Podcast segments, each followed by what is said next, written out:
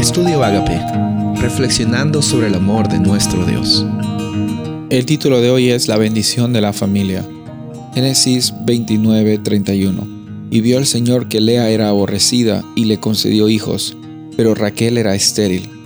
Y concibió Lea y dio a luz un hijo y le puso por nombre Rubén, pues dijo, Por tanto el Señor ha visto mi aflicción, sin duda ahora mi marido me amará.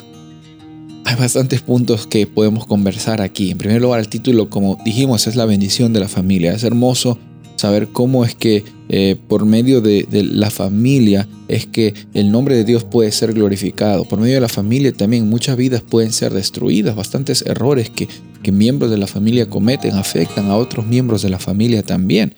Y en la vida de Jacob eh, estos años que él pasó de, exilio, estos años que pasó eh, eh, trabajando para Labán, fueron los años más difíciles probablemente de su vida, pero con todo, viendo las cosas ah, con una perspectiva más amplia, fueron años en los cuales él también llegó a, recibir una experiencia fructífera. físicamente en el sentido de las cosas materiales que él también recibió y cómo creció, cómo Dios lo bendijo, pero también con, con con la familia que él estaba criando.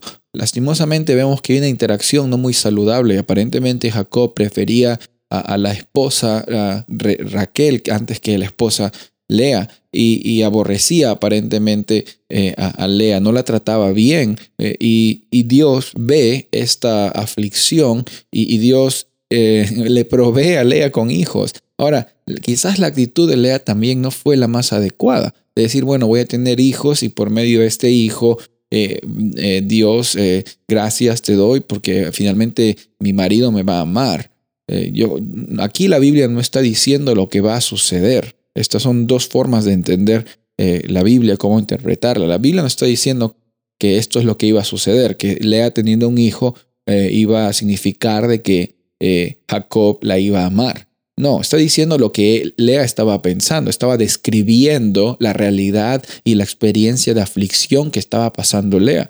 No está diciendo que eso era lo que iba a suceder o lo que tiene que suceder. No es que la Biblia está prescribiéndote a ti que tengas hijos para que tu marido o, tu pareja te ame. No se trata de eso la realidad, ¿no? Hemos visto de que la abundancia en nuestra vida no son las circunstancias que tenemos, los hijos que tenemos, los camellos o, o las casas o los carros que podamos tener en este mundo. La abundancia de eh, nuestra experiencia proviene cuando por medio del pacto, en medio de Cristo Jesús, tú y yo tenemos la oportunidad de vivir sabiendo quiénes somos.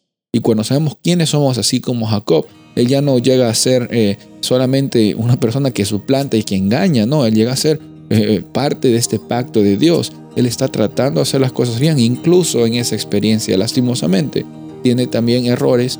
Sin embargo, Dios siempre se encarga de transformar esta experiencia, de eh, incluso nuestros errores, en oportunidades para, para enjugar nuestras lágrimas, para suplir nuestras necesidades y para transformar a las personas alrededor de nosotros.